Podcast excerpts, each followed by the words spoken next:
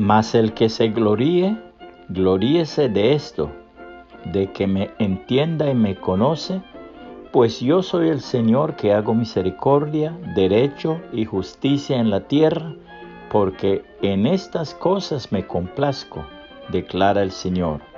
Jeremías 9:24, la Biblia de las Américas.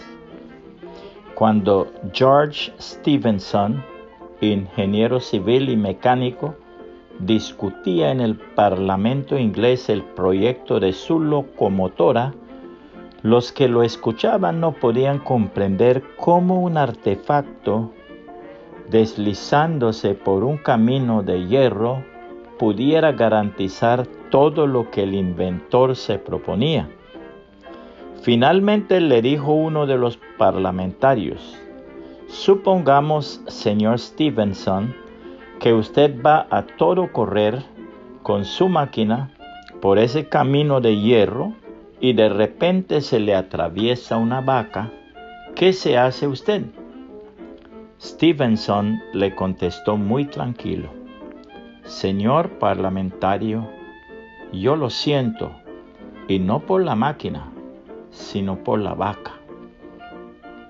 Esto es lo que experimentamos frente a la arrogancia humana. Lo sentimos, no por nuestro gran Dios y Salvador, sino por el hombre. Así dice la palabra de Dios. Pues así dice el Señor, he aquí los que no estaban condenados a beber la copa, ciertamente la beberán. ¿Y serás tú absuelto por completo? No serás absuelto, sino que ciertamente la beberás. Porque por mí he jurado, declara el Señor, que Bosra será motivo de horror, de oprobio, de ruina y de maldición.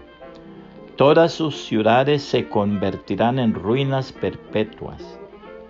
He oído un mensaje de parte del Señor, y un mensajero es enviado entre las naciones diciendo, Reuníos y venid contra él, levantaos para la guerra. Pues he aquí, pequeño te he hecho entre las naciones, menospreciado entre los hombres.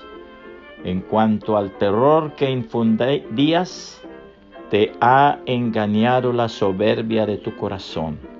Tú que vives en las hendiduras de las peñas, que ocupas la cumbre del monte, aunque hagas tu nido tan alto como el del águila, de allí te haré bajar, declara el Señor.